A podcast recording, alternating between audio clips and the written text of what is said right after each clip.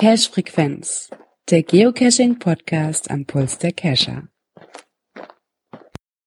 Ja, ich würde glaube ich sagen Folge 40. Ne, eine habe ich ja verpasst, aber ich bin aus Berchtesgaden wieder zurück. Hallo zusammen. Ja, hallo Gerard, hallo liebe Hörer. Ja, Folge 40.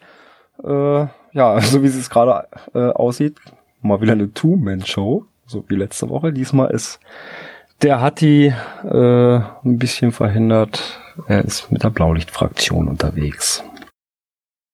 Aber nichtsdestotrotz haben wir natürlich trotzdem einen dritten Mann an Bord und das ist wie immer unser Muggel der Herzen, unser lieber Klaus. Ja, hallo, ihr lieben Logbuchbekritzler. Wie geht's euch denn? Uns geht's super, ich hoffe dir auch. Ja, soweit, alles gut. Passt. Ja, wunderbar. Dann würde ich doch mal sagen, wollen wir ihn mal mit Wörtern füttern? Ja, warum denn nicht? Ich fange einfach mal an. Ich habe dir mal ein Wort rausgesucht, was ich am Anfang meiner Kescher-Karriere hört sich jetzt ein bisschen komisch an, aber worüber ich ziemlich oft gestolpert bin und damit nichts anfangen konnte. Und zwar der sogenannte Prickstock. Prickstock. Hm, hm, hm. Was könnte das sein? Jetzt lass mich mal überlegen. Habt ihr, dürft ihr so Hilfsmittel nehmen, wenn ihr irgendwo mal ein bisschen was rumstochern müsst, müsst oder so, in irgendeinem Baumhöhle oder irgendwas? Vielleicht gibt's sowas, so, so ein Hilfsmittelstock irgendwie, dass ich da irgendwo ein bisschen mal was freilegen kann. Ja, genau. Der erste Tipp. Ja, damit liegst du auch schon Gold richtig. Hast schon mal den ersten Punkt wieder für dich. Und zwar kommt das wohl aus dem Niederländischen. Und zwar Prick für Stich und Stachel. Oder für ah, okay. Pricken, Stechen und der Stock halt, ja, der Stock halt. Ne? Handelt sich wohl um einen Stock oder einen Stab, der aus Hülsen besteht und zusammengelegt leicht transportiert werden kann und durch das Spannen des durchgeführten Seils mit dem Spannhebel im Griff wird er halt stabil. Und dann hast du im Endeffekt, kannst du also ein bisschen rumstochern, um, sag ich mal, versteckte Dosen unter Laub zum Beispiel oder in kleinen Höhlen halt leichter zu erkennen, weißt du, sowieso wie, kennst du doch diese, diese, diese Müllsteck, diese Müllpicker, die es gibt, so ungefähr. Ja, ja. Ja, das, da, an das Ding hätte ich jetzt auch so gedacht. Genau. Und das, du, ich glaube, das habe ich mal in einem anderen Podcast gehört. Und, und, und das Ding ist gar nicht eigentlich dafür gedacht, wofür ihr das nutzt, sondern das kommt irgendwo ganz woanders her. Aus, aus, dem, aus der Medizin oder irgendwas. Oder, ähm, oder ja. Ne? Ist, ist, ist, und, ist das das? Mh, genau. Und ja. zwar dreht es sich dabei wohl, also die Bezugsquelle ist erstmal unklar, woher das kommt und warum man das fürs Geocachen entdeckt hat. Aber es stellte sich wohl nachher heraus, dass es sich dabei um einen Infusionshalter für Feldtragen handelte, die man von der österreichischen Firma Schukra ja, genau. produziert wurde. Ja, genau. Und das waren halt dann quasi Restposten. Noch, ja. Genau. Das sind halt Restposten im niederländischen NATO-Laden gewesen, die gekauft wurden und deswegen sind die halt etwas umgewandelt worden. Ah, ja. Ja, jetzt fällt es mal wieder ein. Jetzt haben wir ein Bild vor Augen, wie, wie es so weit ausschaut. Ja, 1 zu 0 für dich. Vielleicht hat der Björn einen besseren Begriff. Ja, dann nehmen wir doch mal Geokreti. Was? Geokreti? Puh. Geokreti. Wie wird das geschrieben? Mit K oder was? Oder mit C? Ist ja, Geo und dann Kreti, Konrad, Richard, Emil, Theodor, Y. Boah. Keine Ahnung. Kreti, Kreta, Griechenland. Das ist ein Schnaps. Metaxa. Nee. Billig, Schnaps, billig, billig Schnaps aus dem Aldi. Geokreti und dazu ein Feta-Käse. Ich habe nee, ich hab keine Ahnung. ähm, TBs ist klar, ne? Äh, TBs habe ich gelernt, sind Trackables, oder? Genau. Oh, das oh. ist eine, eine Art, ja, auch Trackable, die aber eben nicht auf der Geocaching.com-Seite funktionieren, sondern zum Beispiel bei Open Caching. Da funktionieren die. Ja, ist also im Prinzip ähnlich, nur diese Nummer dazu, die kriegt man dann halt, ja, wenn man sich da anmeldet, so im Netz. Also da muss man nichts für bezahlen. Ja, das ist die Variante von Open Caching. Ja, okay. Ja, das hätte ich nicht gewusst. Weil da werden sie auch angezeigt, äh, dass sie in dem, in dem Cache drin sind und sowas. Aber Girai spielt da nicht mit. Girai hat's gewusst? Ja, ich hätte es gewusst, weil das unter anderem das erste Ding war im Endeffekt, sage ich jetzt einfach mal, was ich in der Hände hielte, bevor ich TBs okay. und Coins kannte. Und ich habe mich auch zuerst gewundert, was ist das für ein Gedöns, ne? Problem ist nur leider, dass du auf der Groundspeak-Seite leider diese Dinge halt nicht mit einloggen kannst. Also muss über eine Spezialseite gehen, wo du dann auch wieder einen Account brauchst. Und da finde ich das Ganze ein bisschen nervig dran. Aber okay, okay. ist halt auch wieder eine günstigere Variante, ne? Ja, okay. Ja, jeder wie er mag, ne? Genau. Ja. Ja, wollen wir hat das Wort auch mit reinschieben? Hat es ja hier mit in die, ins Skript geschrieben. Wenn du weißt, was das ist, ja. Ich glaube, es zu wissen. Charter-Member. Charter-Member. Chartern ist ja, wenn ich irgendwas buche, ne? Und Member ist ein Mitglied. So. Oder? Charterflug ist ja irgendwie so, so Last Minute irgendwas und Member ist ein Mitglied von irgendwas. Puh, was könnte das sein? Keine Ahnung. Es ist irgendwie, weiß ich, weiß ich nicht, wenn ich auf einem Event so unangemeldet irgendwie trotzdem noch mit reinschlüpfen kann oder irgendwas oder zu irgendeiner Gruppe gehöre und, und, und da noch dann mit unterkomme, obwohl ich nicht angemeldet bin oder so. Hm, nur ins Blaue rein. Keine Ahnung. Ja, die, die Premium-Member, das sagt ja mal was, ne? Premium-Member, ach, sind wir bei irgendwelchen Accounts oder was im Internet, oder? Mhm, ah, okay, ja. So, ähm, ja, Premium, das sind ja halt die, die auch dafür bezahlen. Ja, kann man machen, muss man ja nicht. Und diese Charter-Member sind im Prinzip den Premium-Membern gleichzusetzen. Nur das sind die, die äh, ja im ersten Jahr zahlende Mitglieder geworden sind und es seitdem auch ununterbrochen geblieben sind. Ah. Also ohne, ohne Lücke dazwischen. Genau. Okay, schauen wir einer guck. Ja, dann haben wir noch einen Hörerbeitrag. Oh, das auch noch. Ja. Na, um, rein. Ähm, ich weiß gar nicht, ist der Hörer denn da? Jetzt muss ich mal gucken. Da müsste ich auch mal gucken. Ja, er ist noch da, aber er hat er sich stumm geschaltet. Da. Mikro ist stumm geschaltet. Dann nehmen wir das so mit rein. Tagcacher. Ein Tagcacher? Wie der Tag oder, oder, oder, oder Tag? Mhm. Nee, nee, Tag. Tagcacher. Ja. Nachtcacher, Tagcacher. Ich cache nur, wenn hell ist. Vielleicht, oder? Hab ich, ist mir noch nicht untergekommen. Tagcacher. Cacher für einen Tag wird es ja nicht geben, oder? ihr seid wer ja weiß, mit, wer weiß. Ihr seid ja wenn mit Leib und Seele dabei, oder? Ja, ja wobei die, die ein Eintagscacher, die wird es wahrscheinlich demnächst geben, oder kommen wir nachher noch zu? Okay, alles klar. Nee, müsste ich, muss ich leider auch passen. Das ist mir noch nicht untergekommen. Ja, das sind die, die den Nachtcache am Tage machen. okay. Mit der Taschenlampe dann, oder was? Das war eine Einsendung vom Chilissimo. Ja, prima. Super. Dann wären wir auch, glaube ich, mit den Wörtchen schon durch. Ja, dann haben wir mal wieder gewonnen, wa? 2-1 würde ich meinen, oder? Im Großen und Ganzen. Ja, im Großen und Ganzen, ja. Aber das ist immer knapp. Aber noch ja, können wir uns behaupten. Mal gucken, wie lange das noch andauert. Ja, ja schauen wir mal. Gut, dann würde ich mich verabschieden an der Stelle. Ja, lieber Klaus, mach's dir bequem. Ja, natürlich verabschiede ich mich heute hier aus der Cash-Frequenz nicht ohne kurz Werbung gemacht zu haben oder macht ihr sowieso noch? Ja, aber sicher doch. Macht ihr noch. Dann mache ich hier den, den, den, den Spoiler. Schön weiterhören, bis die Werbung kommt. Tschüss Tschüss, Klaus. Ja, danke, Klaus. Ciao. Ja, wir haben auch Kommentare bekommen. Ja, habe ich auch mit Freuden gelesen, während ich im Urlaub verweilt bin. Ja, wolltest du gleich mal den. Ja, ich steig mal ein mit dem, wo ich noch durchblicke, ähm, blicke, weil das andere war, war wieder so für mich ein bisschen zu kompliziert. Und zwar der Dobermano 1 hat geschrieben und nochmal zum Thema Pettlinger am Hauptbahnhof. Es gibt halt viele Owner, die auf eine hohe Fundzahl aus sind. Und auch Cacher. Und aus Cacher-Sicht muss er wohl sagen, dass er es gar nicht so schlimm findet. Er ist sehr viel mit der Bahn unterwegs und freut sich dann auch immer, beim Umsteigen noch schnell eine Dose suchen zu können. Hier gibt's also bei ihm gibt's fast überall an den Bahnhöfen und auch Busbahnhöfen Caches. Man sollte beim Suchen halt noch vorsichtiger sein als sonst, aber die Leute gehören auch ein wenig sensibilisiert. Die Polizei hier geht schon sehr offen mit dem Thema um, hat er auch schon sehr gute Erfahrungen mitgemacht. Ja, ich muss auch sagen, klar, wenn man natürlich viel unterwegs ist, als Pendler, sag ich mal, oder viel mit den Zügen unterwegs ist, kann ich das schon nachvollziehen, ne? dass es da halt an den Bahnhöfen ziemlich viele Caches gibt. Ich mache es ja genauso, ne? wenn ich irgendwo aussteige, ich habe halt Umsteigzeit, kann man natürlich da mal nachgucken, ne? aber ob das, das wirklich immer so sinnvoll ist, weiß ich auch nicht. Klar, als Cacher freut man sich drauf, aber ja, aber ist auch, glaube ich, mit Vorsicht zu genießen. Ja, wenn es so in direkter, direkt am Bahnhof ist oder dann vielleicht noch so eher so Richtung Gleis oder so, uah, ist gewagt, gewagt, ja. Ja, so Richtung Gleis muss es ja nicht unbedingt sein. Ne? Ja, wenn es dann so vor dem Bahnhof ist oder so, also ich glaube, das ist dann schon, schon okay. Ja, das denke ich mir auch.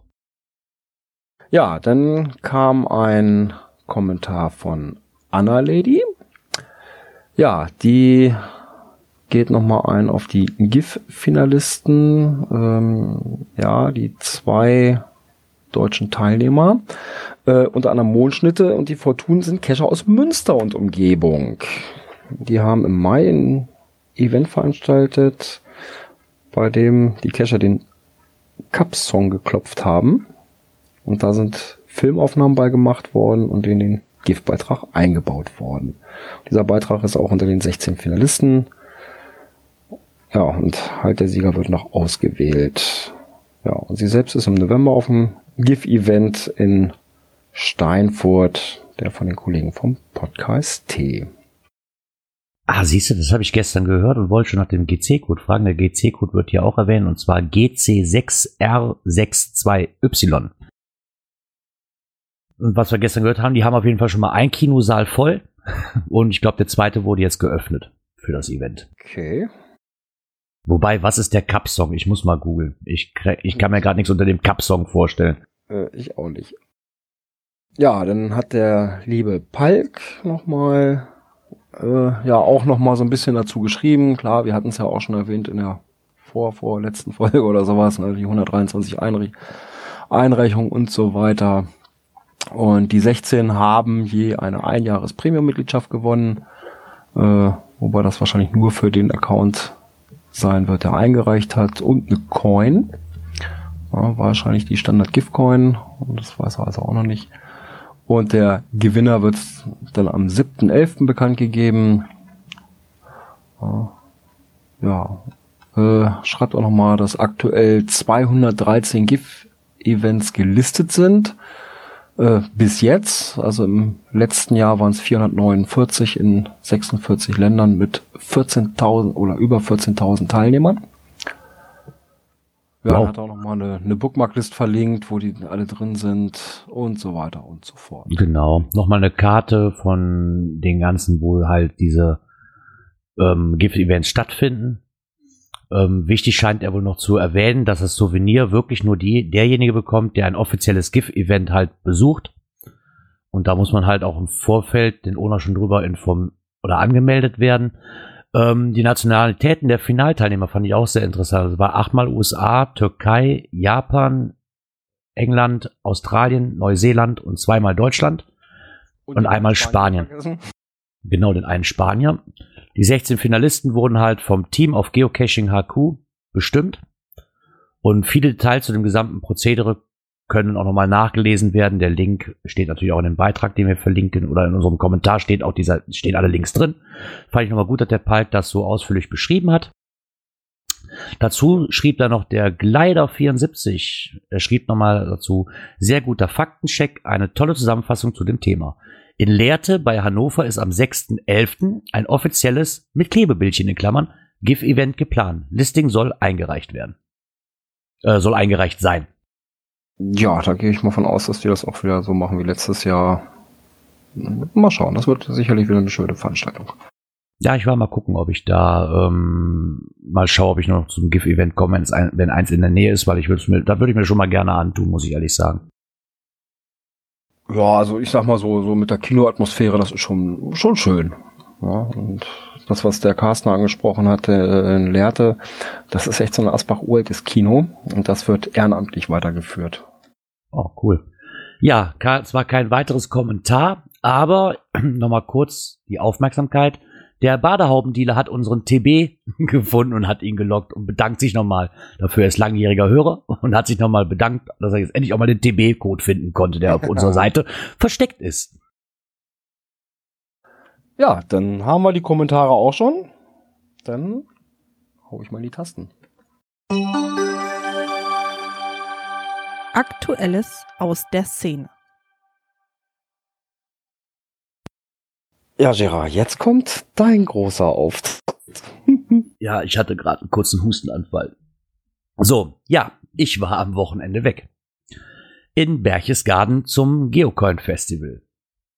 Ja, was soll ich da großartig zu sagen, außer erstmal von, von vorne weg, das Event super gelaufen, es war richtig, richtig klasse, die Jungs und Mädels, die da Arbeit mit hatten, also Hut ab davor, was die geleistet haben. Es fing halt mit, bei uns mit der Anfahrt an, am Donnerstag um 5 Uhr morgens ging das Auto an, der Zündschlüssel wurde rumgedreht, zack, und schon fuhren wir los. Wir kamen dann an, um ja nach diversen kleinen Verzögerungen und noch hier und da ein Cash mitnehmen, wo wir halt in dem Bundesland, wo wir noch keinen hatten, hatten uns extra eine Tour gemacht für dahin und kamen dann um 4 Uhr an, konnten dann auch direkt schon unsere Bestellung abholen, also die Event-Coins, die Tickets, ähm, was man noch bestellt hatte im Endeffekt, konnte man schon alles abholen. War super vernünftig geregelt. Die Kassen waren rund um die Uhr besetzt. Also ich glaube, da hätte eine ganze Meute auf einmal kommen können. Die haben das super geschickt gemacht. Ähm, ja, an dem Donnerstag dann wirklich, muss ich sagen, wir haben auch nicht mehr wirklich viel gemacht. Ne? Die Anfahrt, die hat echt geschlaucht von knapp zwölf Stunden. Die hat wirklich geschlaucht, uns beide, wo wir uns mit Fahrern immer abgewechselt haben. Ähm, von dem Event dann weg, kurz bei unserer Herberge quasi eingeschickt, noch ein bisschen cashen gegangen und dann ging es ab zur Welcome Party. Die Welcome Party fand statt in einem, Gro in einem ähm, Hofbräuhaus. Also sie hatten die Location ja mittlerweile mal gewechselt, weil sie merkten, oh, das wird doch vielleicht doch eng, die alte Location, die wir haben. Und ich, im Nachhinein muss ich sagen, glaube ich, war das die richtige Entscheidung. Aber das war super gemütlich. Die hatten einen riesengroßen Saal wo jetzt zwar nicht, auch nicht alle Platz gefunden hatten, aber dann hatten die noch einen Innenhof, der direkt an diesen Saal angrenzte, wo noch weitere Tische und Bänke standen und es gab was zu essen und das Bier ist auch gut geflossen. Da konnte man sich schon mal so ein bisschen abtasten quasi so mit den Leuten, die man kannte. Was ich sehr geil fand, wir saßen da gerade, ich hatte mir ein Bier bestellt und das erste Gesicht, was du siehst, da bist du extra 800 Kilometer gefahren und siehst einen, der 15 Kilometer von dir weiter weg wohnt. ist, ja, genau. Und der feiert da auch am Samstag gleichzeitig sein 500. Event, der liebe Henk. Fand ich auch klasse, weil der, der fährt wirklich jedes Event ab. Ich glaube, der hat dieses Jahr, ja, jedes Event mitgenommen, was es gibt. Also da ist schon, der, das ist, ist ein Cacher, der hat über 20 oder 30.000 Funde mittlerweile. Der grast alles ab. Der, auch egal, wo wirklich ein Event ist, das kann meilenweit weg sein. Ich glaube, der kam auch erst von irgendeinem Event aus dem Ausland irgendwo her. Ähm, ja, das war natürlich unheimlich schön. Dann, dann war eine kurze Ansprache von Wolfgang, also von dem Inhaber vom Cash Corner. Eine kurze Ansprache, dann gab's zünftige bayerische Musik mit so einer Blaskapelle, so eine Zwei-Mann-Blaskapelle so ungefähr. Ähm, war auch sehr schön. Das Logbuch wurde natürlich vergeblich gesucht, weil da war so viel los in der ganzen Halle, man konnte im Logbuch echt hinterherrennen. Und ähm, schon mal eine ganz lustige Anekdote davon fand ich. Wir kamen halt da an und dann stand auf dem Tisch ein Bierfass, so ein 5 Liter Zapffässchen. Und da waren überall Unterschriften drauf. Dann haben wir gedacht, oh, komm, da schreibst dich mit drauf, wird das Logbuch sein, ne? Nee, das war nur ein TB, ah, okay. den man discovern konnte. Und dann fragte mich irgendwann einer, ich glaube der Peter, der war das, ja, warum hast du denn darauf unterschrieben? Das ist doch nicht das Logbuch. Wie, wie, das ist nicht das Logbuch? Ja, wie kommst du darauf, dass das Logbuch ist? Weil es ein Bierfass ist und das zu Bayern passt? Ist doch logisch. Also für mich war das ein logisches Logbuch für dieses Event im Endeffekt. Ja, wäre zumindest annehmbar, ne? Naja, das war es aber nicht. Irgendwann haben wir dann das richtige Logbuch gefunden. Ich habe dann noch hier und eine Pläuschen halt gehalten, hab, haben uns dann auch ziemlich schnell wieder verkrümelt, weil wir waren wirklich, wie gesagt, richtig kaputt und haben uns dann zur Herberge aufgemacht und da endlich mal auszuschlafen. Okay, ausschlafen ist auch nicht wirklich was geworden. Wir sind auch an einem Freitag wieder ziemlich früh raus, weil man will ja auch von Berchtesgaden was sehen. Äh, Gerard, entschuldige, dass ich unterbreche, aber du hast so leichte Aussetzer. Hängt das schon wieder mit meinem Mikrofon zusammen? Nicht voll, aber so ein bisschen. Hm, weißt du was, ich schalte mal eben schnell um hier. Aber nee, das kann ich jetzt nicht. Dann muss ich gleich mal, müssen wir gleich mal kurz Pause machen. Dann gehe ich nochmal raus und nochmal rein, sonst kriege ich das nicht hin. Ja, machen wir gleich. Obwohl, das ist nur so temporär, ganz kurze Dinger dazwischen, also vielleicht funktioniert es ja noch. Ja, dann gucken wir mal. ja, auf jeden Fall dann den, den Freitagmorgen ziemlich äh, früh aufgestanden, in Ruhe gefrühstückt. Oder wir haben uns was zu frühstücken gesucht, weil wir hatten natürlich das erste Zimmer, was wir hatten, war so ein Bergsteigerzimmer, nur für eine Nacht. Da gab es dann halt kein Frühstück dabei. Also haben wir uns irgendwo in einer, ähm, in einer, in einer Bäckerei gesetzt und haben da kurz was gefrühstückt. Ja, dann ging es auch weiter. Ein bisschen cashen gegangen, weil die Umgebung in Berchtesgaden, die lädt da wirklich zu ein. Also erstmal, selbst wenn das Event scheiße gelaufen wäre, auf Deutsch gesagt, wäre es immer noch lohnenswert gewesen, nur wegen der Location, die drumherum herrscht. Allein schon wegen Berchtesgaden.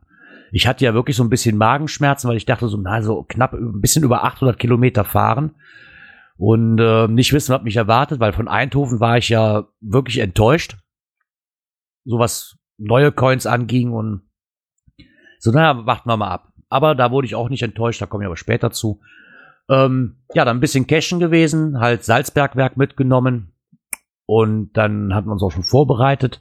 Dann sind wir abends nochmal zurück, haben uns fertig gemacht und dann ging es auch schon los zur, zum Meet and Greet. Das Meet and Greet allerdings, muss ich sagen, war jetzt nicht so gut besucht, wie ich dachte, lag aber daran, dass auch viele ähm, Coiner mit ihren Frauen da waren oder mit ihren Partnern, also mit ihren Muggelpartnern quasi gesehen und dann lieber einen schönen Abend mit ihrer Familie verbracht haben, anstatt auf dieses Event zu gehen halt. Ähm, ja, zum Event selber muss ich sagen, was ich sehr schade fand, ich hatte mich ja wirklich die ganze Zeit drauf gefreut, weil ja die Dosenfischer aufgetreten sind muss aber sagen, dass mir das nicht so gut gefallen hat, was aber meines Erachtens nicht an den Dosenfischer liegt, also absolut gar nicht. Die haben da eine Top-Show abgeliefert, haben super gesungen, es war richtig klasse. Aber die Location dafür war halt blöd gewählt. Es war auch in diesem Kongresszentrum. Aber die hatten dann so in der hintersten Ecke, weißt du, so eine Bühne aufgebaut. Die Akustik war halt einfach bedeppert. Und was noch dazu kam, ist, dass viele Einzelgruppen vor der Bühne standen und sich lautstark unterhalten haben während den Liedern und man den Liedern nicht so wirklich lauschen konnte was ich für die Jungs, die da oben standen und sich wirklich Mühe gegeben haben, wirklich schade fand. Nichtsdestotrotz habe ich dann noch die Jungs vom Podcast getroffen. und mit dem. Waren beide da, ne? Ja, waren beide da. Hab mir auch ein Live-Foto mit dem braunen Schlumpf ergattern können. Hui. Juhu. Und ähm, ja, das ein oder andere Bierchen mit dem Strose an der Theke trinken können. Es war mehr wie eins oder zwei schon mal vorneweg gesagt, ich hatte, es hatte es am nächsten Tag unheimlich schwer aus dem Bett zu kommen.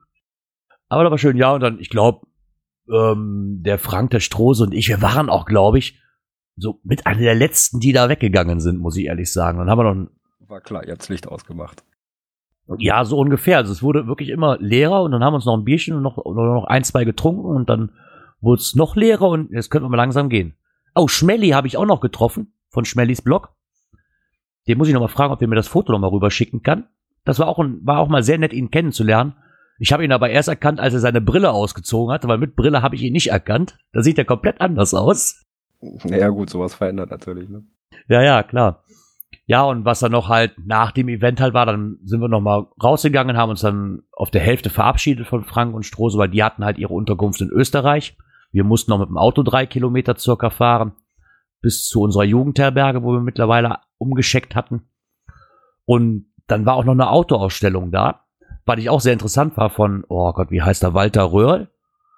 Irgend so ein berühmter Rallye-Fahrer. Hatte da wohl. Ja, das würde passen. Ja, der hatte da hingerufen, da stand dann auch sein Audi Quattro von damals. Dann war es Walter Röhrl, ja. Zwar leider nur ein Replika, aber trotzdem, und da standen Autos, Björn, das kannst du dir nicht vorstellen. Wirklich von Ferrari bis Porsche ähm, wirklich alles, was Rang und Name hatte. Ne? Also auch richtige Oldies dabei, die man schon gar nicht mehr bezahlen kann.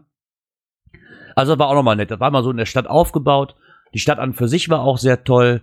Die Labcaches, die zu dem Event waren, waren mega klasse gemacht. Also so wie ich die Labcaches mag. Nicht, dass man einfach Fragen beantworten kann durch Ausprobieren, sondern man musste die Punkte wirklich angehen.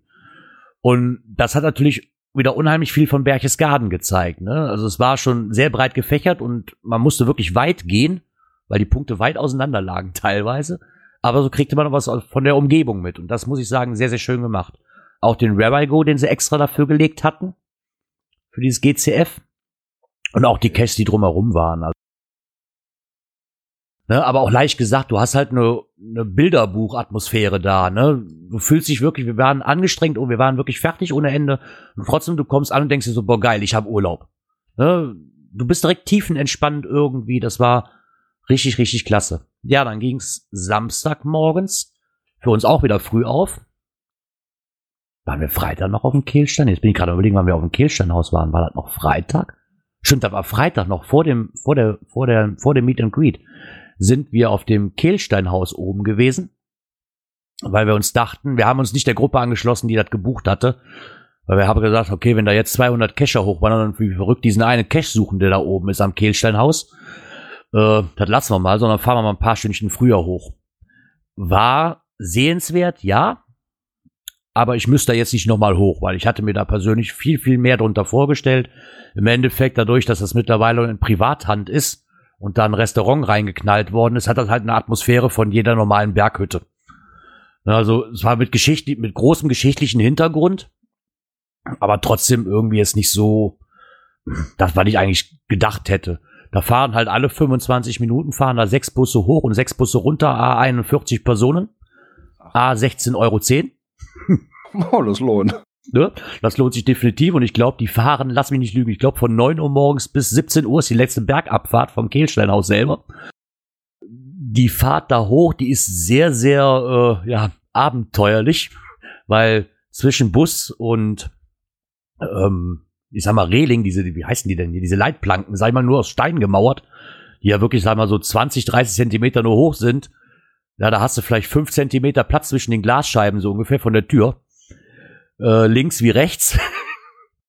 also riesen Respekt an diese Busfahrer, die da wirklich hochfahren. Ich habe jedes Mal gedacht, Heide Witzka, wie macht der das? Ne, du hast ganz normale Standardbusse im Endeffekt, Linienbusse, die da, die da hochbrettern müssen. Ne? Das ist schon ein Materialkampf. Bei dem wahrscheinlich auch Gewohnheit. Ne? Ja, wahrscheinlich schon. Du merkst es aber schon, dass die Busfahrer, ich glaube, extra dafür ausgebildet sind, weil da, da fährt kein normaler Mensch hoch. Äh, kann ich mir nicht vorstellen. Ich glaube, die Dotti hatte das mal gesagt. Ich weiß aber nicht mehr genau, bis wann das war. Ich glaube, bis 55, 56 rum durfte man noch mit dem Auto hochfahren und mittlerweile gar nicht mehr. Du hast wirklich nur die Chance, entweder vier Stunden hoch zu wandern und dann wieder vier Stunden runter oder du nimmst dir halt die Busse. Oder ein Fahrrad, wenn du lustig bist. Aber bei der Steigung, vergiss es. Also, wie gesagt, das Kehlsteinhaus selber liegt auf 1836 Metern Höhe. Das ist dann schon äh, nicht mehr so leicht zu bewerkstelligen. Wir sind, wie gesagt, wir sind halt mit dem Zug hochgefahren, äh, mit dem Bus hochgefahren kamen dann da an, dann fährst du nochmal 124 Meter mit dem Fahrstuhl senkrecht nach oben zu diesem Kehlsteinhaus. Und ja, die Aussicht super, wir hatten klasse Wetter, du konntest bis nach Salzburg in die Innenstadt gucken. Also was das angeht, ist das wirklich mal sehenswert, ja. Von dem Ausblick aber her, vom, vom Haus selber, wer sich da wirklich viel von verspricht, da wirklich was Geschichtliches zu erfahren und sich da was drauf einbildet, wie toll das da oben ist. Nee, nicht wirklich äh, ja, den Peter haben wir da auch getroffen, haben natürlich auch den Cash gesucht mit drei Mann, haben den nicht gefunden. Bis wir dann mal merken, Peter hat den in der Hosentasche. Der hatte den, ja, der hatte den von Wolfgang bekommen und sollte den da oben hinlegen. Peter hat es aber so verstanden, ich muss die Dose, die ich habe, in die andere Dose mit reinlegen, mit dem größeren Logbuch. Und ja, da war natürlich ein Tobabo. Ne? Wir waren da mit vier Mann die Berge hoch und runter am Kraxeln, irgendwie zwischen den Felsspalten und da wir sagen können, so, wo gehört der jetzt hin, haben Fotovergleich gemacht, haben überall uns hingestellt, wo wir vielleicht mal Netz hätten, damit einer mal den Wolfgang anrufen kann, wo das Ding denn jetzt hinkommt.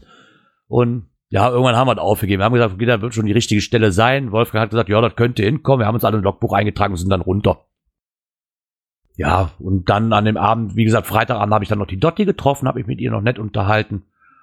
Und dann Samstag ging halt das Hauptevent los, wofür man eigentlich da hingefahren ist muss dazu sagen, wir waren ziemlich früh da, um 9 Uhr.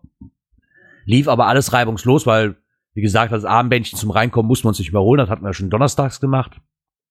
Ja, und dann ging es für mich los. Erstmal war für mich natürlich Anlauf die Händler. Da muss ich sagen, was mir schon mal im Gegensatz zu Berchtesgaden ähm, sehr gefallen hat, wobei man die zwei auch nicht miteinander vergleichen kann. Du warst in Berchtesgaden oder man zu Eindhoven letztes Jahr. Ich meinte Eindhoven letztes Jahr. Also mit Eindhoven kann man es nicht vergleichen letztes Jahr. Ähm, was aber daran liegt, man, man sollte es auch nicht vergleichen. Das habe ich mit Guido auch schon durchgehabt. Vergleichen ist eigentlich unfair, weil jeder hat andere Bedingungen. Ne? Und der Wolfgang ist halt da so bekannt wie ein bunter Hund, dass dem auch Türen und Tore, Türe und Tor offen stehen in Berchtesgaden. Ne? Das ist also, der hat ganz andere Grundvoraussetzungen, wie die das wahrscheinlich in Eindhoven hatten die Halle riesengroß gemacht mit einer Bühne. Die Aufsteller hatten jede Menge Platz. Auch die Besucher wie wir, also ich glaube, gehört zu haben, 1500 Leute sollen da gewesen sein, so roundabout. Ähm, unheimlich viel Platz, also nicht wie in Eindhoven, dass man gedrängelt wurde. Im Endeffekt, man konnte vernünftig überall anhalten und es gab natürlich dieses lustige Spielchen für so eine Capricorni, so eine, so eine extra Coin, die man dann für drei Euro erwerben konnte, wenn man fünf Minispiele absolviert hat. Da gehörte halt zu, so, mal so, so, so, so, ein, ähm, so ein Geißbock zu malen. Okay, das habe ich meinem Kumpel überlassen. Der hatte so eine Fotovorlage vorher im Hofbräuhaus geknipst. ähm, ja, da musste man sich bei Miezekecherinnen einen Stempel abholen. Da musste man so aus mehreren Holzklötzchen, weißt du, so einen 3D-Würfel zusammensetzen. Und wie heißen die Spielchen mal, wo du, da Kugel, wo du die Kugel durch dieses Labyrinth mit den, mit den Löchern quasi durchführen musst. Mhm. Und wenn du das halt gemacht hast, konntest du zum Cash Corner und konntest dir für drei Euro diese Coin besorgen. Ähm, gab auch viele neue Coins, klar. Was natürlich ein Riesenhype war, war natürlich erstmal die neue SSOCA Geocoin. Da waren sie alle hinterher, die es bei ähm, Claudia gab. Fand ich jetzt aber nicht so schlimm, weil ich habe mir zwar eine gegönnt, aber selbst wenn sie ausgekauft ist, mittlerweile haben die die ja auch äh, noch im Shop gehabt und mit, momentan läuft so eine Vorbestellungsphase. Und danach werden die neu produziert, weil das ist genau. die erste. Das ist aber jetzt nur noch eine einmalige Aktion, ne? Irgendwie. Ja, ja, genau. Die man jetzt, jetzt kann man noch nachbestellen und dann ist Zitze. Genau, danach ist Ende. Ist halt so von die, die ähm, Auflage von der SSOCA war halt, sie wünschen sich eine RE-Version, um diesen Hype mal entgegenzuwirken, der auf diese Coins herrscht. Ähm, was ich auch gar nicht so verkehrt finde, so hat jeder die Möglichkeit und muss sich nachher nicht beschweren, hey, ich hab die Coin nicht gekriegt. Ja, wer, wer dann keine kriegt, ist selber schuld, ne?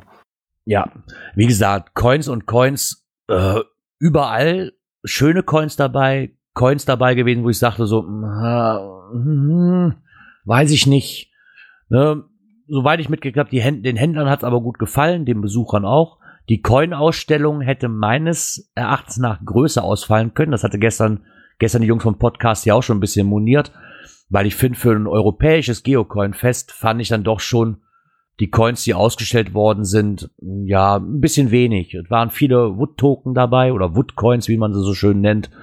Ähm, eine ganze Vitrine voll nur mit Schmetterlingen. Dann eine Vitrine, da waren dann sagen wir 10 oder 15 verschiedene Coins drin, aber mir fehlte halt diese Vielfalt an Coins, ne, die, die mal gab. Die hat da, die hat da so ein bisschen gefehlt. Wogegen der Tauschraum, der war unheimlich klasse. Also man hatte genug Platz und war trotzdem so nah aneinander, dass man sich nicht verloren hat in diesem Raum. Das haben sie wirklich richtig gut gemacht. Äh, ja, die ein oder andere Coin habe ich natürlich auch ergattern können, war auch sehr glücklich. Ich meine, wenn ich alles hätte kaufen müssen, ganz ehrlich, wäre ich wahrscheinlich, wenn ich also wirklich nicht nur die, die neu rausgekommen sind, sondern auch die, die da noch zu kaufen waren gegenüber, wäre ich wahrscheinlich mit 10.000 Euro nicht hingekommen, so ungefähr. das ist, und das ist wahrscheinlich noch untertrieben. Also da gab es so viele neue Sachen, Spezialsachen, ähm, die vorher angekündigt worden sind. Und im Endeffekt, so mal abschließend dafür zu sagen, sonntags habe ich leider nicht wirklich mitbekommen, weil da war für mich ja schon wieder Heimreise angesagt. Was ich aber sehr klasse fand, war samstags halt noch die um 15 Uhr oder um 16 Uhr wurde dann auf die Bühne gerufen. Dann stellte sich auch der Guido oben drauf und machte ein bisschen Moderation. Hat sich auch noch bei, bei allen Leuten bedankt. Und Brian war auch da, der Ruth der unser Oberhäuptling hier vom Groundspeak. Was ich sehr toll fand, ihm, ihm konnte ich eine, ähm, ein Tag abluchsen. Nach diver diversen Arschtritten von Rappi, da ich mich endlich mal traue, mit ihm Englisch zu sprechen. Oh, du und dein Englisch. Ja, das Foto der Woche, oder das Foto von diesem Event, das Highlight-Foto, fand ich immer noch den Lakey ähm, äh, äh, Anna Love, die Mia, die rennt ja nur in Flipflops. die stand selbst oben auf dem Kehlsteinhaus mit Flipflops. Das war so ein total geiles Bild. Ja, und dann halt zur Verabschiedung. So, eine, so eine kleinere mit langen Haaren, ne? Ja, ja, genau. Ja, ja wie gesagt. Der Blog Geocaching Baden-Württemberg, geocachingbw.de, der hat nämlich auch noch einen schönen Nachbericht. Und ich habe da auch gerade ein Bild gefunden. Da bist du auch drauf. Was? Ja, da sehe ich dich. Unter Coiner-Treffen. Das habe ich ja noch ja nicht gesehen. Ein hellblaues T-Shirt an. Ja, das schwarze hatte ich am Freitag an. Weil ich dachte, bei der Welcome-Party sind vielleicht auch viele so rumherum. Ich habe mich halt mit der Dotti unterhalten. Den einen oder anderen Hörer habe ich auch getroffen, die es noch alles Gute wünschten. Und das fand ich richtig klasse, muss ich sagen. Und ich wollte das verschwitzte T-Shirt von Freitag, wollte ich die Samstags auch nochmal anziehen, wenn ich ehrlich okay. bin. Ja, zumindestens war es nachher dann so weit, dass man auch, dass auch verabschiedet worden ist, weil um 5 Uhr mussten da, 5 Uhr nachmittags mussten halt die Zelte da auch wieder abgebrochen werden, weil am nächsten Tag die Halle auch wieder, oder weil am, war das Sonntag? Nee, Samstag, weil mussten die auch schon wieder aufräumen, weil am nächsten Tag, glaube ich, die Kongresshalle auch wieder gebraucht wurde. Somit hatten die da auch wirklich einen straffen Zeitplan. Aber nichtsdestotrotz, ich hatte wirklich nie das Gefühl, dass irgendwas verkehrt läuft. Man hat ja meistens auf Events, da merkt man schon so, oh, die werden nervös, ne? Und hier läuft gerade irgendwas falsch, was nicht so laufen sollte. Gar, also wirklich gar nichts. Das lief von vorne bis hinten wirklich reibungslos, dieses Event. Und was der Wolfgang und die Martina, der Guido war auch mit involviert, klar, logisch.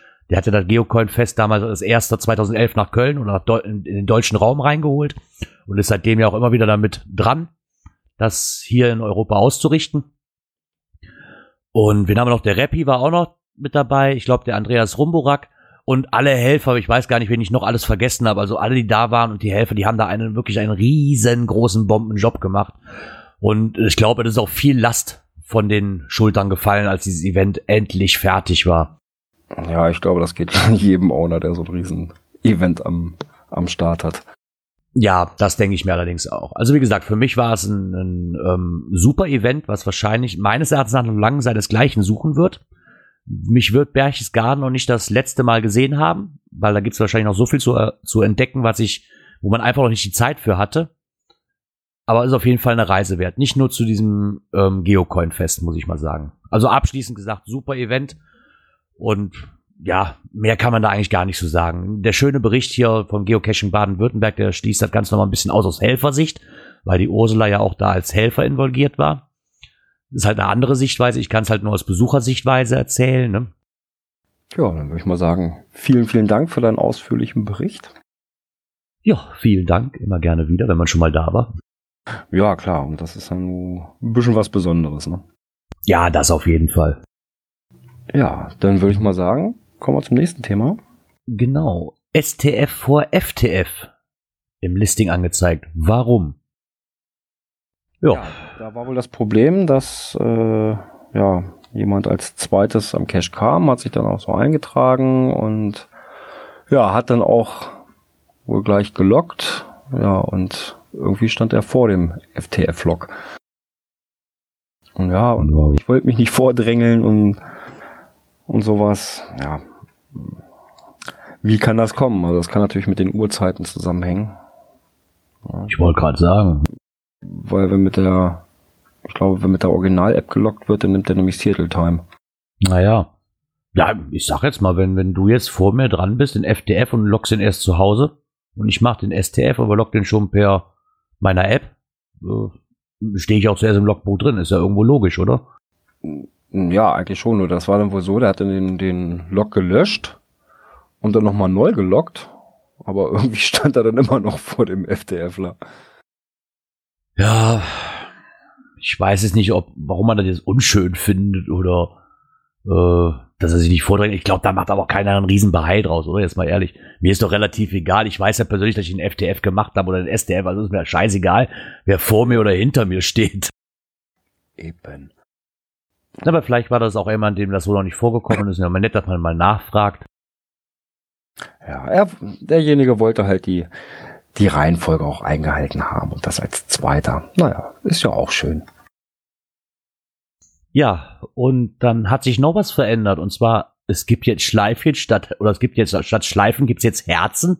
Was ist das denn? Ja, das ist irgendwie, heute Morgen hat mich schon jemand angetickert, hat, hast du schon gesehen. Äh, mir ist das empfohlen, wo ich auch, äh, was gelockt habe, dann auch aufgefallen. Äh, ja, was früher als Schleifchen da war, bei den Favoritenpunkten, da wird jetzt ein blaues Herzchen angezeigt. Oh Mann, warum? Naja, okay. Dann muss man sich halt jetzt neue Metaphern überlegen. Ja, einmal das und zum anderen, jetzt muss ich ja auch noch wieder was rumbasteln, weil ich habe nämlich so, so, so, eine, so eine blaue Schleife, nämlich immer als virtuellen Favoritenpunkt bei Events. Ja, weil da kann man ja noch keine Favoritenpunkte vergeben und dann vergebe ich mal so, so ein Bildchen, dann setze ich da mit rein. Man muss ja auch ändern, muss ja auch ein Herz draus machen. Ja, was machen jetzt die ganzen, es gibt ja so FTF-Tokens in dieser Schleifenform, was machen die jetzt alle? Ich glaube, da kommt auf Anche noch richtig Arbeit zu und Alex. Oder auf Mario. ja, stimmt, da gibt's ja diese, diese, die so aussehen wie so eine Ja, ja, genau. Schleife, ja. Vielleicht ist das eine Verschwörung von den Shopbetreibern, vielleicht wollten die das so. Öfter mal was Neues. Naja, aber das, äh, war das nicht bei Twitter auch mal so, da haben sich da auch alle aufgeregt, ne? Dann vorher war, keine Ahnung, was vorher war, jetzt sind das Herzchen, da haben sich auch darüber aufgeregt. Okay, wenn sie sich den Spaß erlauben. Ich persönlich finde das jetzt nicht so schlimm. Ja, Mai. Wenn sie einen neuen Schwung da reinkriegen wollen. Ja, aber die sollten sich, glaube ich, in Seattle da mal mit anderen Sachen beschäftigen als mit so einem Kram.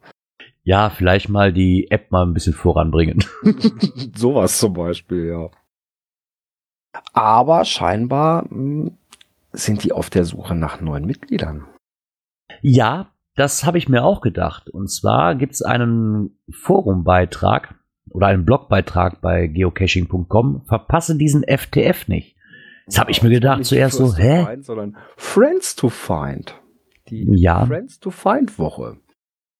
Die Aktion, muss ich aber sagen, finde ich relativ gut. Und zwar dreht es sich wohl darum, Geocaching ist besser mit Freunden. Und deswegen findet halt die Friend to Find, äh, Friend to Find Woche statt vom 10. bis 16. Oktober.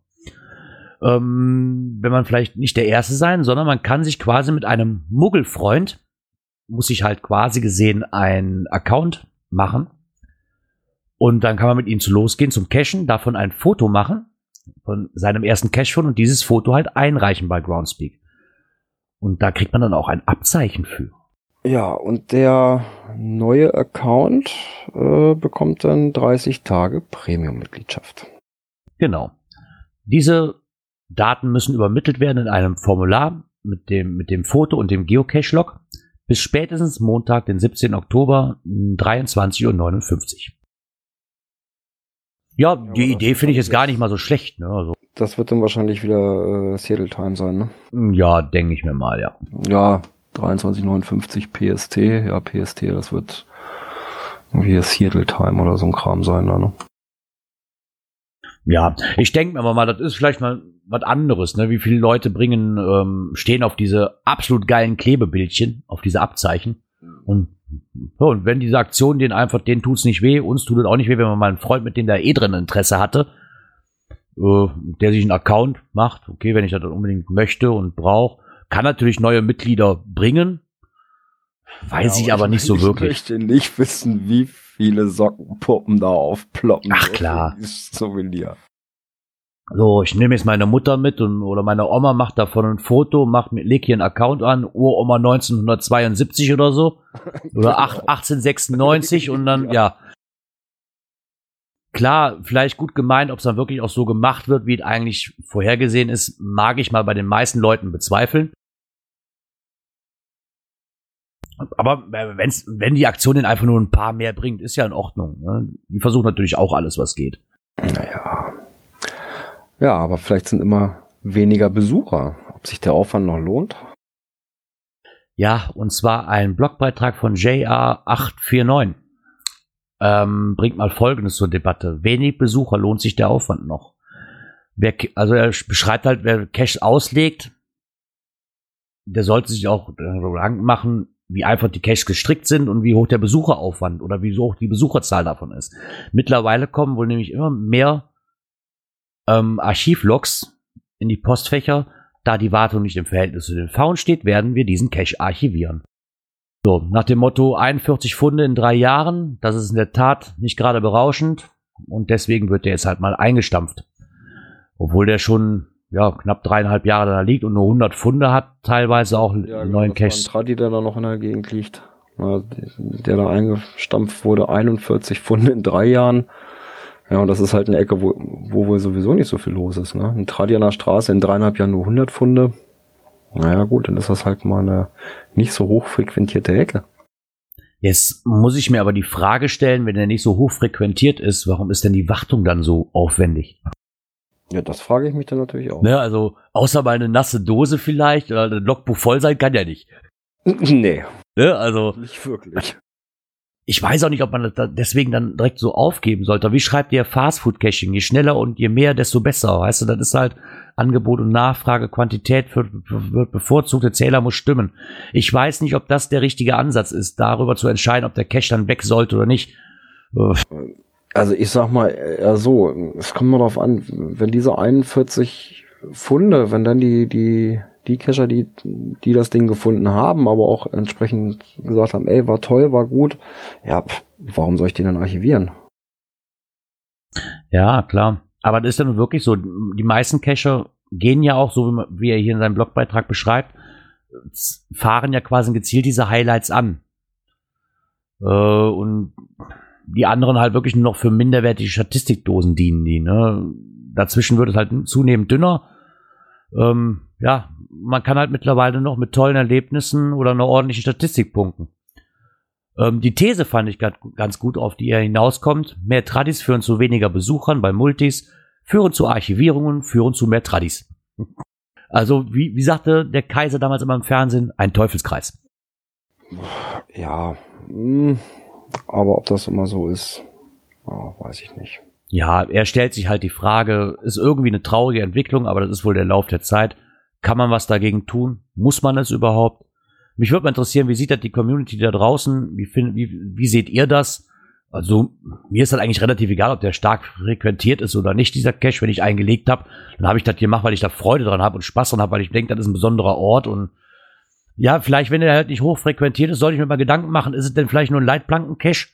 Einer von den unzähligen oder hängt irgendwo am Verkehrsstraßenschild? Uff, ja. ja hier ist, es dann, ist es dann die richtige Location? Vielleicht liegt es auch einfach mal daran. Chilissimo schreibt ihm gerade im Chat, er hat einen Cache, der hat zehn Funde in drei Jahren. Ja, aber trotzdem, würde, würdest du den trotzdem deswegen archivieren? Nö, er, er, schreibt noch dazu, wenn er nicht so oft frequentiert ist, braucht er auch nicht so oft Wartung machen. Ja, genau das. Hast du, hast du genau das, was die meisten Owner nicht wollen. Du brauchst nicht irgendwann anzuschreiben für Fremdwartung. Hast du selber kaum Arbeit mit. Und dann ist gut. Ja, dann gibt es ein Gewinnspiel. Gewinne, gewinne, gewinne. Uhu. Aber nicht bei uns, ne? Nein, nicht bei uns, sondern beim Cashaholic. Der verlost nämlich einmal einen Eintritt zum Ingo Oschmann zu der Lesung in Hannover. Wir hatten ja letzte Woche schon drüber gesprochen. Und da verlost er einmal den Eintritt. Und da ist es, um den Platz auf der Gästeliste zu gewinnen, musst du lediglich an einer Umfrage in diesem Artikel teilnehmen. Gewinnspiel läuft bis einschließlich 31.10. Danach wird die Frage geschlossen und der Gewinner bzw. Gewinnerin wird von mir mittels List Randomizer ermittelt. Ah, und mit ganz viel Glück könnt ihr da nicht nur den Ingo Oschmann sehen, sondern auch, ich glaube, du fährst auch hin und die Leni auch, oder?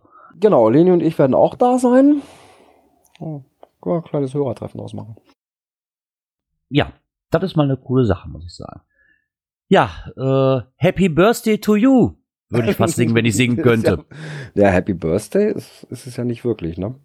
Ja, doch. Sondern Sagen wir mal Happy Birthday, 75 Folgen kann man auch sagen. Die sind 75 Jahre. Genau, 75 Folgen alt geworden. So passt auch Happy Birthday. ja, der Podcast T feiert seine 75. Folge. Ich war gestern auch teilweise mit dabei. Ich hab's leider nicht geschafft. Ja, ich musste mir leider den größten Teil auch nachhören, weil ich hatte auch ähm, zeitmännisch, zeitmännisch leider nicht so wirklich ganz hingehauen bei mir hier, aber naja. Ja, Frank und Strose. Schön, dass ihr seit 75 Folgen uns zwei, alle zwei Wochen beglückt, möchte ich fast behaupten. Ja, Hoffe, dass da noch viele, viele Folgen dazukommen. Warte mal, alle zwei Wochen. Dann haben sie zwischendurch ja Sommerpause und so weiter. Ich müsste jetzt fast drei Jahre oder haben sie schon drei Jahre durch? Da fragst du mich was. Ist ja schon doch fast Happy Birthday, wa? Ja, würde ich auch behaupten. Also ich, ich, ich halte an meinem Happy Birthday fest. Ja. Wir haben gestern das Lied von Celebrating hier huhu, eingespielt. Ich kann es leider nicht. Ja, dann würde ich mal sagen, Prost auf die nächsten 75 Folgen. Genau. Und noch einen kleinen Hinweis hier am Rande. Sie machen ein Gewinnspiel. Also wer nach Friedrichshafen fährt, der sollte da unbedingt mal reinhören. Es wird nämlich eine, ähm, eine Zeppelin-Fahrt von Genau, eine Zeppelin-Flug wird als erster Platz ausgelost. Also wer da wirklich Zeit hat, sollte da mal reinhören. Ist auch eigentlich ganz leicht die Frage. Kann, das können halt der Frank und der Strose und der Hubert bestimmt ganz gut beantworten. Ja. ja, einfach mal reinhören bei den Kollegen vom Pod KST. Ja, Herr Kapellmeister, neue Rubrik. Ach, wir sind schon soweit. Ja, Ja. Ist, äh, Natur und Umwelt. Es ist wieder soweit. Jungs, verkriecht euch aus den Höhlen. Die Fledermaus-Schutzzeit beginnt. Ja, wie alljährlich vom 1. Oktober bis 31. März werden wieder die unterirdischen Räume gesperrt für uns Geocacher. genau, Höhlenbunker, ähnliches. Genau, ich hoffe mal, dass es mittlerweile mal reibungslos klappt. Ich weiß, die letzten Jahre ist ja irgendein Cache da reingewandert.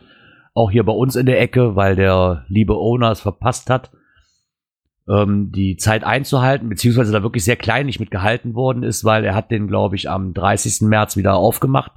Und dann am 31. wurde er halt dann archiviert, aufgrund, dass er einen Tag zu früh aus dem Archiv geholt worden ist. Hm. Ja, muss nicht sein, aber Hm. Ja, wobei ich finde es mit diesem diesen festgelegten Zeitraum auch ein bisschen, naja, äh, es ist ja auch ein bisschen witterungsabhängig. Es lass doch mal Ende März noch mal so richtig Kältephase sein. Ähm, ich glaube, dann ist es auch nicht toll, wenn man dann da schon wieder reinläuft, ne? Anfang. Nein, die Fledermäuse haben, die Fledermäuse haben so einen Wecker. Die wissen ganz genau, wann sie aus der Höhle wieder raus müssen. Ah, ja, okay. Da war doch was, ja. Die sind so technisch fortgeschritten, die Viecher. ja, ich meine, die Zeit ist ja auch in Ordnung, aber äh, klar, dann gehen sie mal früher, dann hauen sie mal später ab. Also ich denke mal, das ist einfach nur so eine einigermaßen so eine Richtlinie, an die man sich halten muss halt einfach. Und es ist ja auch mittlerweile mehr wie bekannt, ne? Und da kann ja auch jeder Owner drauf reagieren. Das ist ja nun jedes Jahr dasselbe Prozedere und da werde ich ja auch mehr wie einmal drauf aufmerksam gemacht. Ja, das sollte sich eigentlich bei jedem rumgesprochen haben. Ähm, in unseren Shownotes habe ich da noch mal was verlinkt von der Forschungsgruppe Höhle und Cast Franken e.V. Da ist das Ganze mit dem Fledermausschutz noch mal schön beschrieben. Ja, wir haben, ich glaube, jetzt muss langsam die, der JR bezahlen, ne? Ah ja, der, Kocher, der Kocherreiter muss übrigens nicht bezahlen. Das muss ich noch kurz einwerfen. Ich bin nämlich auf der Rückfahrt sind wir durchs Kocherland gefahren. Auf die Kocherbrücke. Oder Kochertalbrücke. Ein sehr schönes Eckchen. Ich glaube, da komme ich auf jeden Fall noch mal rum. Und zwar kommt der JR 849 mal wieder mit einem kleinen Bericht. Und zwar Zito. Ja, aber nur mit Icon, Punkt und Souvenir. Ja, er geht halt noch mal ein bisschen darauf ein, dass man sich als Geocacher, man schreibt sich ja ganz groß auf die Brust, ich bin naturverbunden und umweltbewusst und hast du nicht gesehen und ja, und wer macht es wirklich? Die Zitos kommen im Endeffekt, werden nur gemacht, weil es dafür einen Punkt, ein Souvenir oder sonstiges gibt, zum größten Teil. Ja, gut, ich sag mal, wenn da jetzt so wirklich größere Sachen sind oder, oder Glasschirme oder sowas, also die nehme ich schon mal mit. Ja, möchte ich auch nicht ausschließen, dass man das auch mal mitnimmt, aber zum größten Teil guckt ihr mal wirklich, was auf den Zitos los ist. Ja, und ich sag mal, aber so, ein- so ein kleines Papierfitzelchen oder was, das sammle ich mir auch nicht ein. Nee, ja, jedes kleine nicht, aber Das muss ich echt zugeben, also das. Ja, ich glaube, das wird kaum einer machen. ne? Ich glaube, er hatte auch schon mit diesen Taschenzitos, ja, da hat wahrscheinlich jeder eins von irgendwo mal gesehen, aber die lagen auch beim Geocoin-Fest, lagen sie auch aus in, in mehreren Kartons, aber im Endeffekt ist dann auch für viele Leute, wie ich ja auch schon mal gesagt habe, für viele Leute einfach nur so, oh cool, da steht ein Tracking-Code drauf, den kann ich discovern. Ja, also ich habe ja auch noch einige, einige rumliegen, aber davon habe ich noch nicht eindiscovert. Ma- Machen wir uns da nichts vor. Klar, es wird auch wahrscheinlich andere Beispiele geben, wie ich hier gerade nenne, aber die, ich, ich bin davon überzeugt, dass die meisten einfach wirklich nur auf diese Events fahren, um da diesen Punkt abzurattern und nicht unbedingt, um da die ganze Umwelt da von Müll zu befreien. Naja, wobei das ist ja dann teilweise auch schon wieder so, so ein halber Wettbewerb, ne? Wer hat am meisten Müll gesammelt und solche Geschichten. Ja, klar. Das auf jeden Fall. Aber wie gesagt, scheint ja zu gehen, oder? Und wenn es selbst nur diese, was sind das jetzt mittlerweile? Ich glaube, zwei Wochen im Jahr, ne? Genau, das war ja einmal, einmal im April hatten wir, glaube ich, eine Woche. Und ja, und letzte Woche war ja auch eine, eine Zito-Woche. Ja. Und wenn es halt nur dann zu diesem Zeitpunkt ist, immer noch besser wie ja nicht. Ja, wobei es gibt auch andere Aktionen als Müll sammeln. Aber da kommen wir nachher nochmal zu. Ja, ein weiterer Punkt im Bereich Natur und Umwelt. Unterschiedliche Interessen und es geht doch. Da hat nämlich ein Jäger, das habe ich heute Mittag gerade noch entdeckt, hat ein Jäger in seinem Bereich äh, ja festgestellt, hm, da sind 20 Dosen versteckt. Aber anstatt er jetzt einfach so die Dinger einfach einzusammeln oder so ein Kram, er hat sich einen Account angelegt, hat geguckt, wo liegen die Dinger und hat die Leute noch angeschrieben.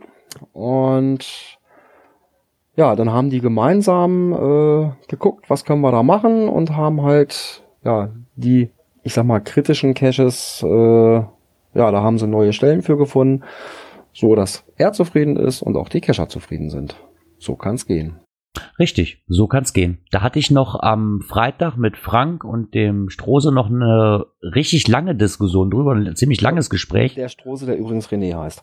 Okay, René. Ja, ich kann Strose finde ich immer so toll. Okay, sagen wir René.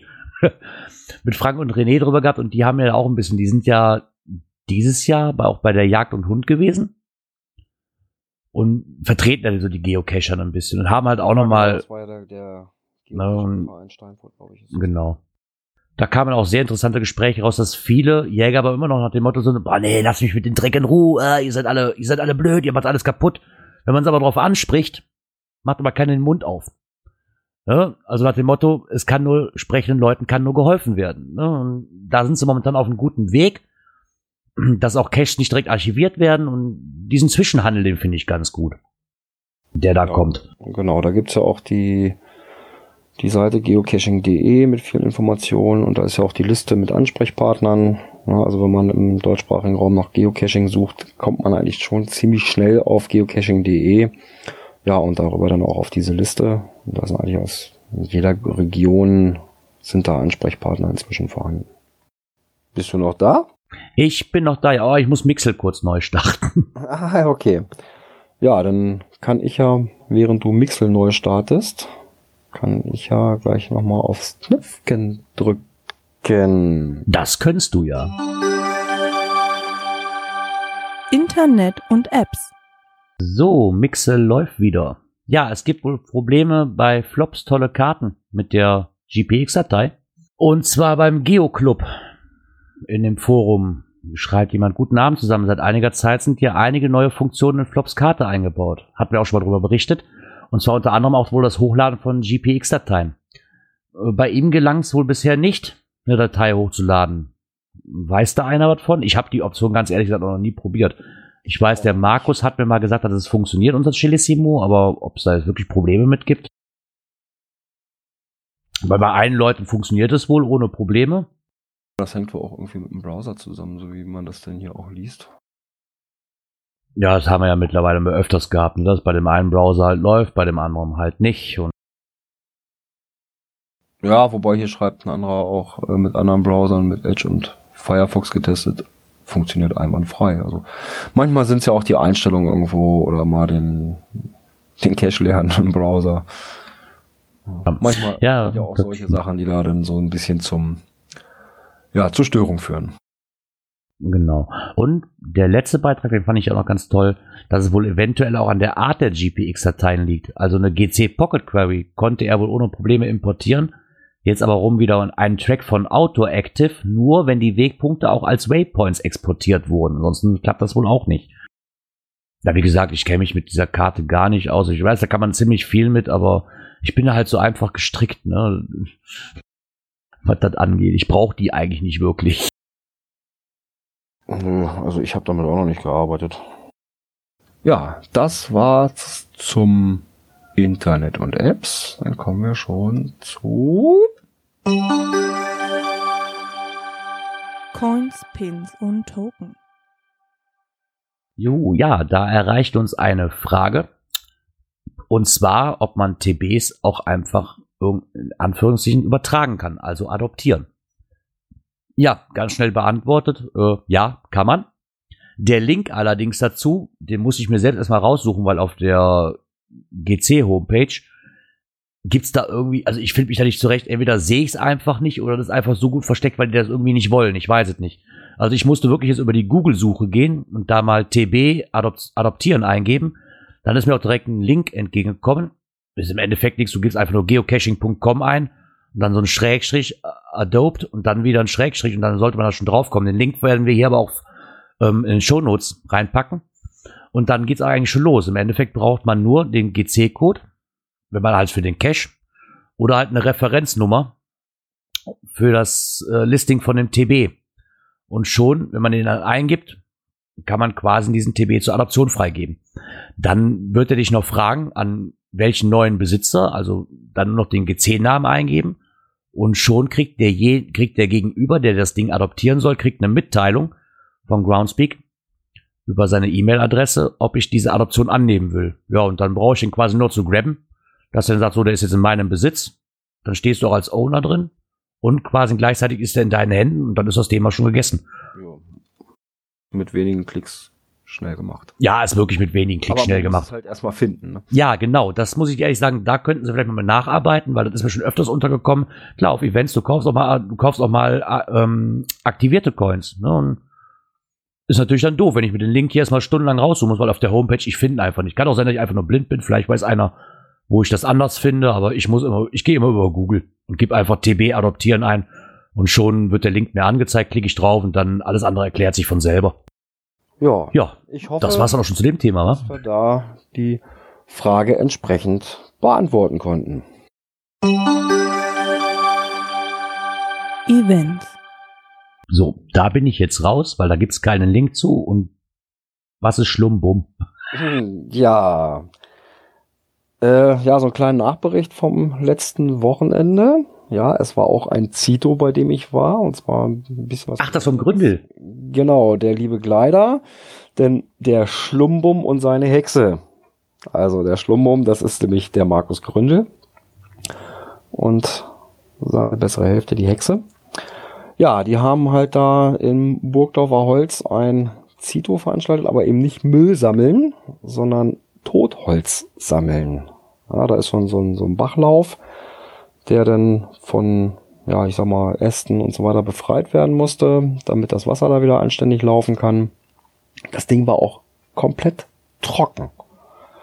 Und ja, wir waren eine kleine, feine Gruppe. Ich glaube, acht Leute waren wir. Wirklich ganz bescheiden besucht, aber es war super schön, hat super viel Spaß gemacht. Da war nämlich auch noch eine junge Dame von den Landesforsten vor Ort und die hat uns da unwahrscheinlich viel erzählt. Auch haben wir uns austauschen können, ne? so naturverträgliche Sachen, äh, Cash legen und so weiter und auch welche Wege kann man gehen, welche nicht. Also so zum Beispiel ähm, gibt es in vielen Wäldern sogenannte Rückewege. Okay, sagt mir jetzt gar nichts. Ja, wenn die, die da in dem Wald Bäume gefällt werden, ja, und dann haben die da so spezielle Schneisen da, wo die halt mit diesem, mit dem Harvester reinfahren oder sowas. Ah, du meinst so was, wo wir beim, wo ich beim ersten Klönschnack war, nachher diese riesen Furchen, wo wir durchwandern mussten. Von dem äh, Where I Go. Ja, ich glaube, da waren auch so, so, war das auch ein Rückeweg. Also die erkennt man eigentlich an so einem, ja, wie so ein auf der Seite liegendes T, so rechts und links davon. Und dann ist das so ein Rückeweg. Und das, die sollte man lieber meiden. Ja, war auch mal eine schöne Aktion, dass man andersrum zum anderen statt nur Müll zu sammeln. Ja, und dann haben wir halt, wie gesagt, diese Seebeke von Totholz befreit. Wir waren auch relativ schnell durch, trotz der kleinen Truppe. Es hat echt gut Hand in Hand funktioniert. Ja, und ja, und dann zum Schluss, da war ja irgendwie sowieso so ein Tag da ähm, mit vielen Aktionen und da habe ich eine Wildbratwurst gegessen. Super lecker. Wildbratwurst aus Wildschwein oder aus Hirsch oder was? Ja, die hatten, also ich hatte eine, eine Wild, einen Wildkäsegriller, äh, ja, mit Hirsch, Reh und so ein Kram da drin, also ein bisschen gemischt. Also war super lecker, hätte ich nicht gedacht. Cool. Da fällt mir noch ein. Der Wildfan, aber das war echt, echt lecker. Also, nee, und da haben also die drei wirklich ein ganz tolles Event auf die Beine gestellt. Ja, gerade eben auch in Zusammenarbeit mit den Landesforsten super viel Informationen bekommen. Also war echt toll. Ja, cool. Da fällt mir gerade noch ein, ähm, du und der Hatti, ihr solltet nächstes Mal in die in Lenis Postbox mal gucken. Ich habe es jetzt nicht mitgenommen, weil ich mir dachte, die Postbox kommt so als nächstes bei euch wieder um die Ecke an. Ähm, da möchte ich mich nochmal im Herzen, nochmal von Herzen bedanken beim Gründel. Der hat uns nämlich was zukommen lassen. Eine schöne Kleinigkeit. Ich habe mich tierisch gefreut. Mal gucken, wo ich das jetzt unterbringe hier. Oder wo ich das anbringe, besser gesagt. Ui. Kleine Cashis. Ui. Cashy aufkleben. Super. Bin mal gespannt. Mal gucken, ob ich ans, ans Auto pinne. ja, und ein Event ist jetzt noch bekannt geworden? Ja, klar, das wurde natürlich am Samstagabend auf dem Geocoin Fest Europe 2016 in Berchtesgaden natürlich auch verkündet, wo denn das neue Geocoin Fest 2017 stattfindet. Ich habe mir echt einen Ast abgefreut, weil es ist in Belgien. Genau, ist ein, ja, ich sag mal, Umweg fahre, knapp 130 Kilometer nur. Und zwar findet es halt in Archot statt. Das ist ungefähr 130 Kilometer von ähm, Aachen entfernt in Belgien und knapp 50 Kilometer von Brüssel. Da freue ich mich natürlich tierisch drauf, weil wie gesagt, das ist äh, ja fast vor der Haustür, nur ne? eine Stunde Fahrt und du bist da. Ich muss keine acht Stunden mehr fahren. Und bin mal gespannt, also das ähm, Team, was dahinter steckt, zumindest drei davon, die waren natürlich auch da, hatten auch erstmal Riesenlob für dieses Event, was stattgefunden hat gerade. Und ich bin mal gespannt, ob sie ein, den einen oder anderen ähm, Eindruck vielleicht mitnehmen konnten und was die draus machen. Die sahen zumindest ziemlich motiviert aus.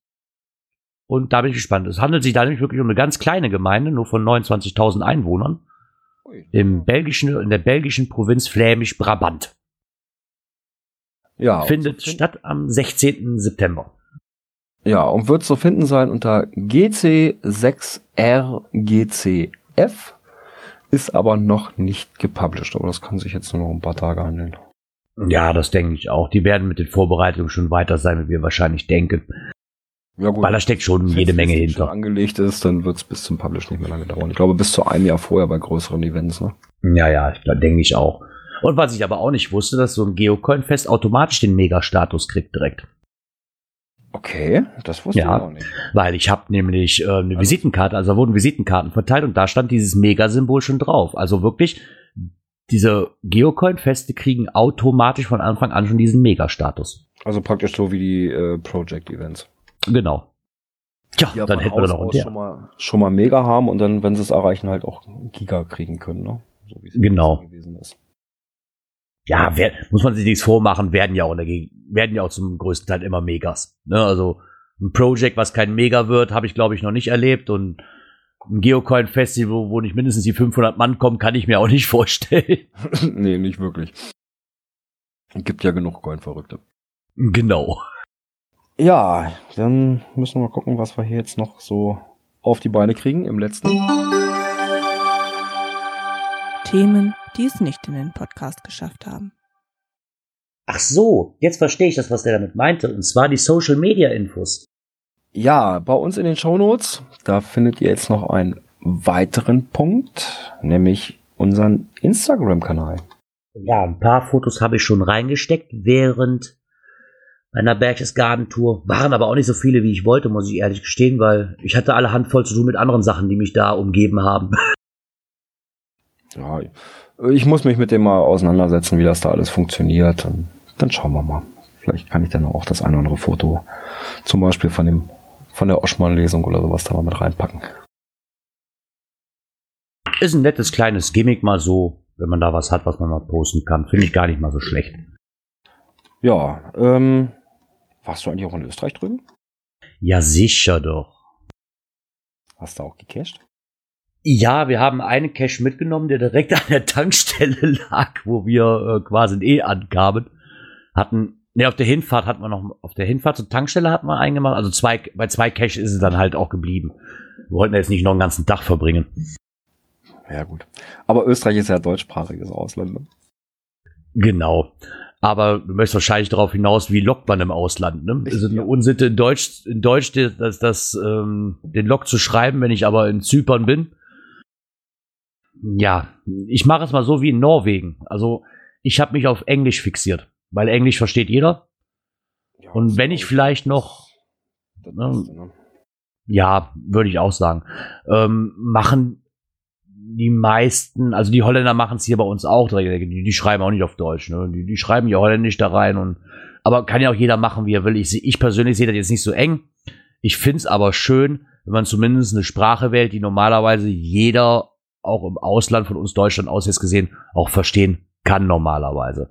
Ähm, was ich immer noch gern dazu mache, ist, zumindest da, wo ich die Sprache ein paar Wörter davon beherrsche, ähm, aber wenn ich jetzt in Norwegen bin oder in Holland bin, so, so zwei, drei Wörter so Dankeschön oder so, weißt du wenigstens nochmal in Holländisch oder in die entsprechende ja, Sprache. Ja.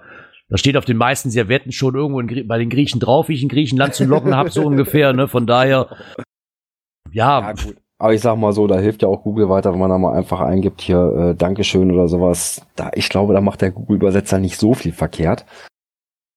Nee, denke ich auch. Es gibt aber auch, ich habe schon mal einen Cache gemacht, da wurde ausdrücklich verlangt, ähm, in seiner Muttersprache zu machen. Genau, in seiner Muttersprache zu schreiben. Alles, was in anderer Sprache reinkommt, wird gelöscht. So, ob es nun jetzt wirklich konform ist, mag ich mal bezweifeln, aber warum soll man dem armen Jungen nicht den Gefallen tun? Oder dem Owner? Ne? Ich, ich persönlich finde es eine schöne Geste, wenn man sich mit, da ein bisschen Mühe gibt. Ja, gut, wenn es denn so gewünscht ist, dass man dann, das ist ja dann auch okay. Ja, finde ich auch. Ich meine, klar, da kann man natürlich auch sagen, so, die Berechtigung hat er nicht, mein Log zu löschen, ne? Nö, hat er nicht, aber er fragte zumindest freundlich nach. Mhm. Finde ich dann auch nicht verkehrt. Ja, so, dann haben wir hier zwei Themen, da sind auch gar keine, keine, keine, keine Links mit bei gewesen. Ich weiß gar nicht, wer die reingeschubst hat. Äh, ich tippe mal auf Hatti. Ja, ich tippe mal Löschen von Favoritenpunkten momentan häufig. Wo kann ich nichts zu sagen. Ich denke aber mal, dass es mittlerweile ja schon gang und gäbe ist bei vielen Leuten, dass wenn ein Cache ins Archiv geschickt wird und ich da einen FP, einen Favoritenpunkt oder ein Herzchen seit neuestem vergeben habe, ähm, dass ich den da wieder rausnehme, damit ich wieder einen zur Verfügung habe. Finde ich jetzt persönlich auch nichts Schlimmes daran. Und ja. Ja, aber ich sag mal so, es gibt ja auch Leute, die äh, eben nicht so Tüdellosen machen, damit sie Favoritenpunkte irgendwo anhäufen können, sondern die halt wirklich nur sich ja besondere raussuchen und gar nicht so viel Favoritenpunkte zur Verfügung haben. Ne? Und wenn von den Vorregen dann einer ins Archiv geht und sie holen sich den Punkt zurück, ja, sollen sie machen. Wenn der ins Archiv geht, finde ich das noch in Ordnung. Ich könnte mir aber vorstellen, da ich jetzt leider keinen Link habe, kann ich nur vermutmaßen, dass es darauf hinausläuft, dass die Leute auch schon mittlerweile die vergebenen Favoritenherzchen ähm, einfach aus noch bestehenden Caches einfach wieder rausnehmen, weil sie sagen, so, ich habe jetzt einen gefunden, der ist geiler. Und das finde ich dann wieder ein Unding, weil ich habe mir irgendwas gedacht, gedacht, dabei gedacht, warum ich damals diesen Cache favorisiert habe. Ja, eben. Hm. Aber wie gesagt, da kann man halt nichts gegen machen. Mag vielleicht in meinen Augen ein Unding sein. Andere sehen das mal wieder nicht so eng, ne? Und ja. Tja. Und dann haben wir hier noch irgendwie nervige Logs bei Facebook teilen. Hm? Ja, das geht mir auch so auf den Keks. Ich weiß nicht warum. Du hast ja irgendwie die Funktion, zumindest bei der Groundspeak-App, dich auch von Anfang an mit, mit ähm, Facebook zu verknüpfen. Und das habe ich nicht gemacht. Das, nee, habe ich auch nicht gemacht, weil erst finde ich das albern und ne, ich mag das lieber, wenn ich da so eine eigene, ähm, wenn ich keine Zwischendistanz mehr, weil ich eine Homepage habe, kann ich mich auch direkt da anmelden, so mit einem mit einem Logging-Namen geschaltet, bevor dann wieder über Facebook mit meinem Klarnamen läuft. Ähm, auf der einen Seite habe ich dann auch schon das eine oder andere Mal festgestellt, dass viele Leute dann einfach sagen, so, ich habe jetzt dieses Ding hier gelockt und ich teile das jetzt einfach bei Facebook, da ich dann diesen, diesen Log mitkriege, was er da geschrieben hat. Ja, sorry, äh, finde ich persönlich auch teilweise nervig, wenn es zu oft passiert. Ne, und eigentlich auch sinn, sinnfrei. absolut, absolut. Dafür gibt's äh, die Groundspeak-Seite und gut ist. Genau das. Ja, aber wie gesagt, da sind halt viele Leute. Meine, in den meisten Gruppen würdest du dann eh schon direkt äh, weg damit. Ne? Ist Spam so ungefähr. Unterlass das bitte fertig. Genau. Ja, dann kommen wir nochmal zu der von Klaus angesprochenen Werbung. Ja, am Samstag, am 1. Oktober, findet Night of the Pots statt. Es wird einen Livestream geben ab 15 Uhr. Die Shownotes, in unseren Shownotes werden wir natürlich nochmal die Links verlinken für den Live-Chat. Genau, die Links Chat. wir verlinken. Ja, genau. Für den, ähm, für den Server. Und dann auch für den Chat. Genau. Ja, hoffe mal, dass ihr bist, alle dabei seid. Du bist wann dabei? Ähm, ich habe meine Zeit von 17 Uhr bis 17.30 Uhr mit dem Runde zusammen. So ein Crossover zwischen Gerards Welt und vier Ohren. Und danach wirklich mal gucken. Also die Slots sind jetzt auch ausgebucht. Die letzten, die mit dran teilnehmen, ich glaube von 0 Uhr bis 0.30 Uhr ist der liebe Palk mit dem Obi-Wan mit dem Geo-Gedöns. Da will ich zumindest versuchen, wieder da zu sein, weil ich habe nämlich das Problem, ab 5 Uhr geht nämlich die Feier von meiner Tante los. Die wird 50. Und der kann ich nicht verklickern, ey, ich sitze jetzt hier so im Podcast und deine Feier interessiert mich nicht. Nicht beim 50. Das macht man, glaube ich, nicht. Aber ich habe mir vorgenommen, um 0 Uhr wieder da zu sein und wenn danach noch ein Lückenfüller ist, ich bin auf jeden Fall bereit. Und wahrscheinlich auch schon etwas angeheitert. Hey. Ja. Ja. Damit haben wir ja schon über eine Stunde wieder gefüllt. Und das als Two-Man-Show. Hey. Hey. Willkommen im Club der über einstündigen. Ja. ja. Die nächste Folge im Oktober am 6. um 19 Uhr. Ja, dann hoffe ich doch mal, dass ihr dann auch wieder mit dabei seid, live zu hören oder später aus der Konserve oder bei Teamspeak dabei seid. Wir werden euch jetzt nachher freischalten, dann können wir uns noch ein bisschen unterhalten. Hat mich wieder gefreut, mal wieder eine Folge aufzunehmen. Die eine Woche hat mich ja doch schon ein bisschen genürselt, dass ich nicht dabei sein konnte. Naja, dafür hast du dann Spaß im Berchtesgaden gehabt. Genau. Ja, dann bleibt mir nur zu sagen, auf Wiederhören. Ich hoffe, wir hören uns nächste Woche Donnerstag wieder und wünsche euch noch ein schönes Wochenende. Jo, tschüss, bis nächste Woche.